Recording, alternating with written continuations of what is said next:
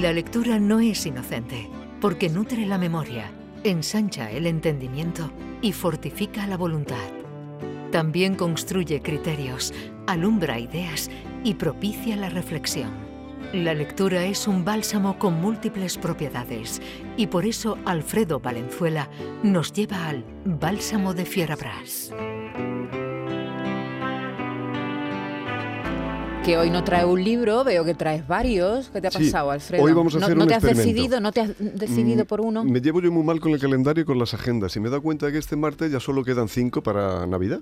Cinco martes, por sí, venir. Entonces, sí. porque dije, me voy a hacer una cosa, además del libro que comente, voy a ir llevando uno para sugerir como, como regalo. Eh, para hacerse o para, o para regalarse o para hacérselo A uno mismo. uno mismo. Y entonces he hecho una especie de popurrí. He traído tres libros que además del contenido suyo son hermosísimos como objeto, porque se dice mucho que cada español tiene dentro un guardia de tráfico, y es verdad, a juzgar por nuestro comportamiento en la calle. Pero yo estoy convencido también de que no ya cada español, sino que cada ser humano tiene a un bibliófilo dentro, aunque no se haya dado cuenta. Y entonces vamos a tratar aquí de que muchos de ellos pues se, se- se den cuenta y cojan esta afición o este amor a los libros que, que- que nosotros, que nosotros tenemos aquí.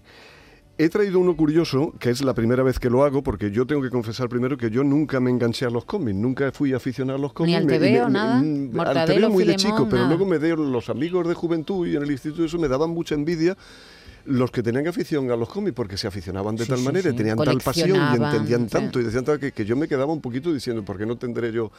Pero mira, ahora se ha puesto de moda la novela gráfica, Sí. que son Ah, como cómics muy amplios. Y traigo una que es la adaptación de la novela Hambre, que es la novela eh, más grande del noruego de todos los tiempos, de Kun Hansun, que fue premio Nobel a principios del siglo XX.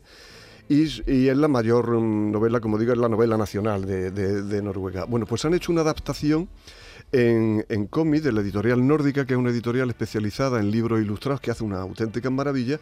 Y fíjate qué libro más impresionante. Impresionante, La, la ilustración de la portada, que como todas las de dentro es de un de un ilustrador que se llama Martin Gernes, diríamos que Martín Ernesto, y curiosamente la traducción es de Cristina Gómez Baquetún, que vivió durante muchos años en Sevilla, terminó marchándose, pero ella hacía las traducciones del noruego y de algún otro idioma escandinavo desde, desde Sevilla.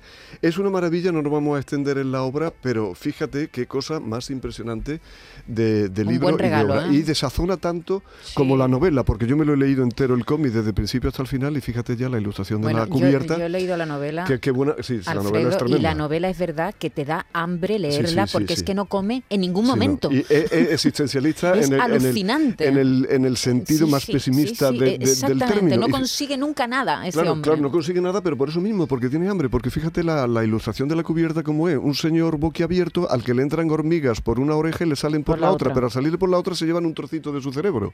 o sea que es que el hambre te corroe eh, no solo el cuerpo, sino el Es espíritu. impresionante la Mira, novela. el segundo libro que traigo, I'm in Main, que es la, la- la letra de, de una famosísima canción de, de los Beatles, son las memorias de George Harrison. Pero no, no es un libraco de memoria, en realidad las memorias ocupan una cuarta, una quinta parte de esto, y yo tenía aquí señalado un trocito para leer, pero que no me va a dar tiempo, que es muy divertido, donde Harrison define qué es la Beatlemanía. Dice, la Beatlemanía era algo absolutamente ajeno a nosotros y que además sufríamos mucho, porque llevábamos a cualquier sitio, a cualquier ciudad, y la gente no solo se volvía loca, sino que además empezaban los policías a caerse de las motos, los autobuses a pararse. los- Un equinoccio, un equinoccio. Exactamente, dice, y era una cosa que nosotros sufríamos muchísimo. Este libro que ha hecho... eh, los libros del Culturum, que ya trajimos aquí las memorias de Ultratumba de esta editorial, y que como ves también en gran formato, con una cantidad de ilustraciones tremenda, y sobre todo, sobre todo, sobre todo con el manuscrito facsímil, Ah, en este guay. caso fotográfico, de las letras que hacía Harrison cuando jovencito. De hecho, algunas de las letras son letras letra de chiquillo. Con sus tachones y En todo, algunos, ¿no? con sus Qué tachones, bueno, con los comentarios, bueno. como diciendo aquí entra la orquesta, con todo eso. El origen de este libro, además, es un libro para bibliófilos, porque se hizo en 1980, la primera vez que se publica en español, pero se hizo en 1980 en Inglaterra. Se hizo solo una tirada de 2.000 ejemplares. Y en el año 80, cada librito valía la friolera de precio de salida de 335 libras esterlinas del año Madre 80. mía. O sea, yo creo que bastante Un más de dineral. 1.500, incluso 2.000 euros, de euros. ahora, probablemente más de 2.000 euros de ahora.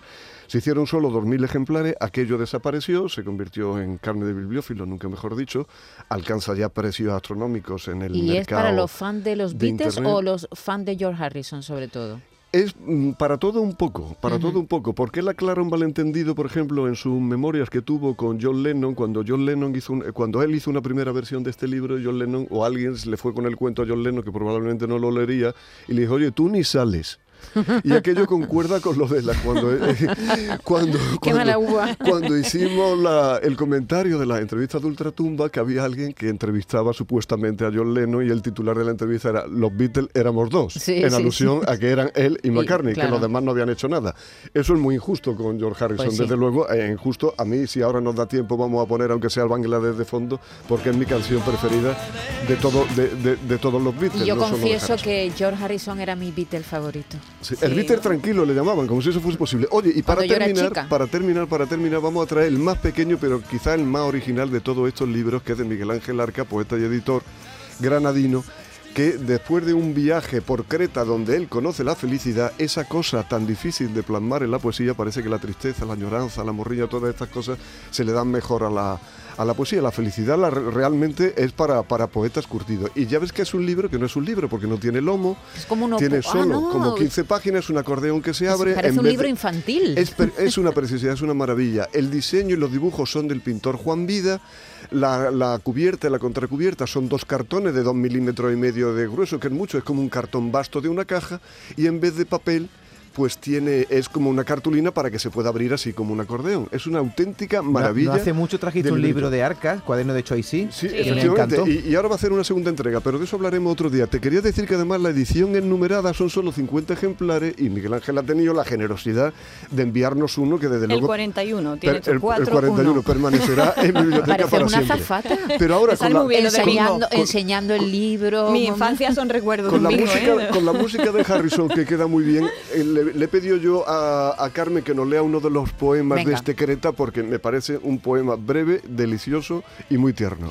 Pues el poema tiene como un sol naciente, fijaos. Sí, qué sí, sí. chulo, Sí, ¿verdad? porque se me ha olvidado decir que los créditos van en pegatinas pegadas al cartón. O sea que es un libro, desde luego, Muy para estar mirándolo sí. y jugando con él un día entero. Dice, en Cato Zacros el sol tiene razones que nadie conoce. Bien temprano ingresa en la pequeña rada, como si fuera de la familia, y deja atrás la oscuridad. Ese lugar donde es tan difícil exponerse y donde las pequeñas ideas le ganan siempre la partida a los grandes pensamientos. Un lugar del que no se sale indemne.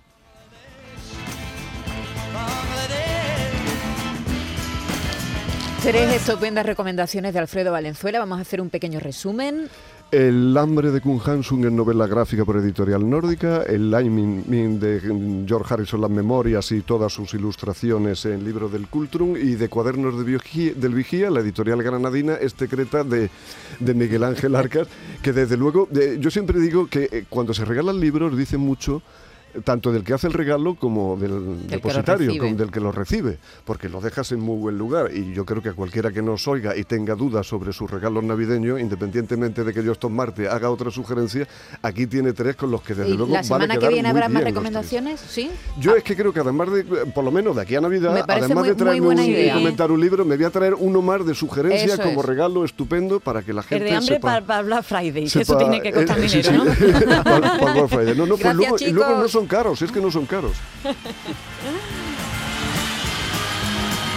Pues nada, Carmen Camacho y Alfredo Valenzuela volverán la semana que viene aquí como, como un clavo. ¿eh? El martes no fallan, nunca fallan. Están aquí con nosotros, ya saben, con palabras y con recomendaciones, estupendas recomendaciones literarias.